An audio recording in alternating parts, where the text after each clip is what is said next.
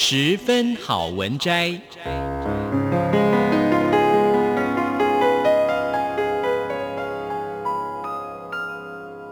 十分钟的心灵补给站。无论是快乐还是悲伤，不管是白天或是黑夜，阅读一篇好文章，也许只要短短十分钟，却能在你的心头低回，往复不已。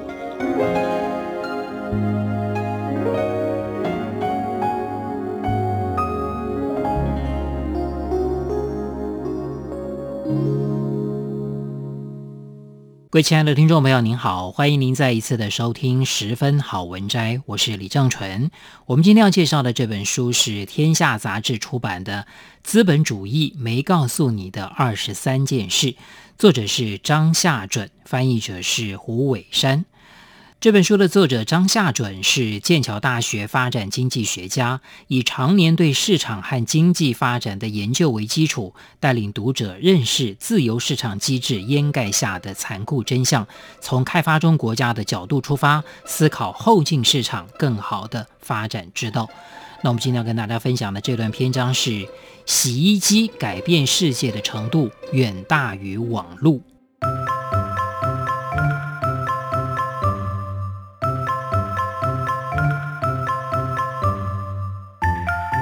他们告诉你的是，近年通讯技术革命性的发展，由以网络为代表，彻底改变了这个世界运作的方式。地球零距离的现象随之而起，并因此形成无国界的世界。以往有关国家经济利益和国家政府角色的传统已经不再适用。这项科技革命定义我们所处的时代。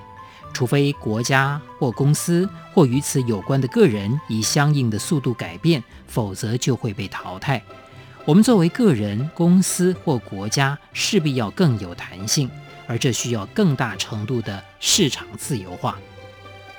他们没有告诉你的是，人们往往会把最近发生的变化视为是最具革命性的，事实却不是如此。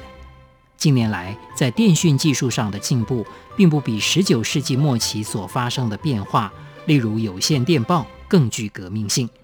此外，从日后经济和社会出现的改变来看，网络革命尚不如洗衣机和其他家用电器来得重要。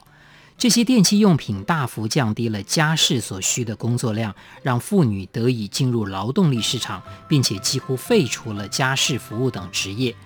当我们回顾过去的时候，不应该把望远镜拿反，以免低估旧时代，高估了新时代，否则会导致我们对国家经济政策、企业政策以及对自己的事业生涯做出各种错误的决定。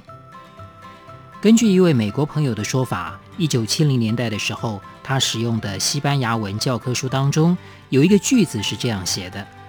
在拉丁美洲，每个人都有一个女仆。当你仔细想想这句话，会发现这是在逻辑上不可能发生的事。是否在拉丁美洲的女仆也有女仆呢？或许存在着某种我没听过的女仆交流计划，当地的女仆轮流当彼此的女仆，所以他们都可以有个女仆。不过我并不这么认为。当然，人们可以理解为什么美国作家会有如此陈述。在贫穷国家，有女仆的人口比例远远高于富裕国家。在富裕国家，学校老师或小公司的年轻经理人做梦也无法想象家里有个女仆，但贫穷国家的同行却可能有一个甚至两个女仆。我们难以取得这些数字，但是根据国际劳工组织的数据，巴西估计有百分之七到百分之八的劳动力。埃及有百分之九的劳动力都是受雇为家庭佣工，相对的数字在德国则是百分之零点七，美国是百分之零点六，英格兰和威尔斯是百分之零点三，挪威是百分之零点五，瑞典是百分之零点零零五。在比例方面，巴西的家庭佣工是美国的十二到十三倍，埃及是瑞典的一千八百倍。难怪许多美国人认为，在拉丁美洲每个人都有一个女仆，而在埃及的瑞典人则会认为，埃及是个家庭佣工特别泛滥的国家。有趣的是，在当今的富裕国家中，家庭佣工占劳动力比例跟开发中国家的水准相仿。一八七零年，美国有收益就业的人当中，大约有百分之八是家庭佣工。在德国，这个比例直到一八九零年代也是百分之八左右，之后就开始快速往下滑。在英格兰和威尔斯，由于地主阶级的关系，当地仆役文化存在的时间比其他的国家更久，比例甚至更高。在一八五零年到一九二零年期间，劳动力的百分之十到十四是家庭佣工。事实上，如果阅读阿加莎·克里斯蒂一九三零年代前的小说，会发现不止那位在上所图书馆遭到谋杀的出版界大亨拥有仆人，拮据的中产阶级单身老女人也有，即使她可能只有一名女仆。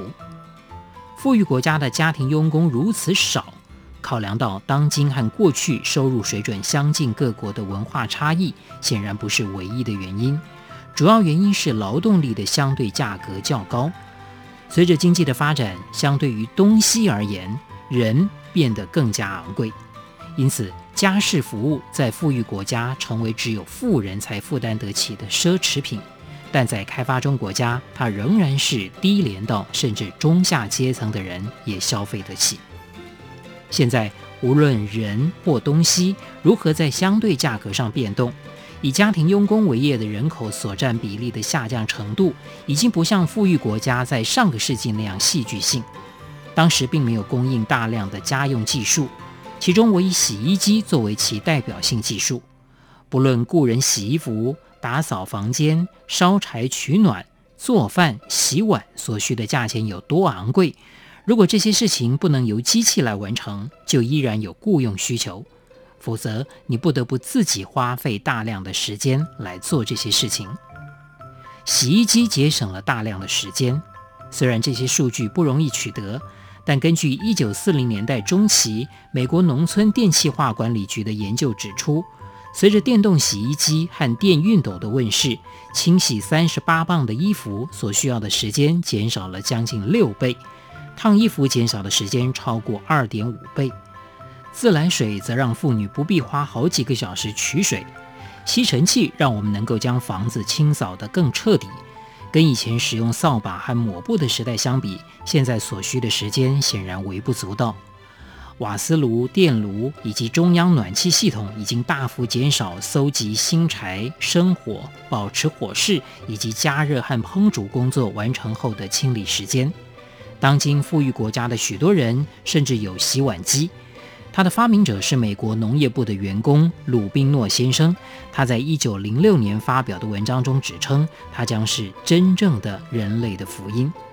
家电的出现和电力、自来水以及天然瓦斯一样，已经完全改变了女性的生活方式，也连带着改变了男性的生活方式。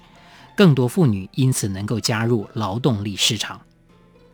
虽然许多人认为网络已经彻底改变世界，但是相较于洗衣机所带来的变化，网络的影响并不如洗衣机，至少到目前为止是如此。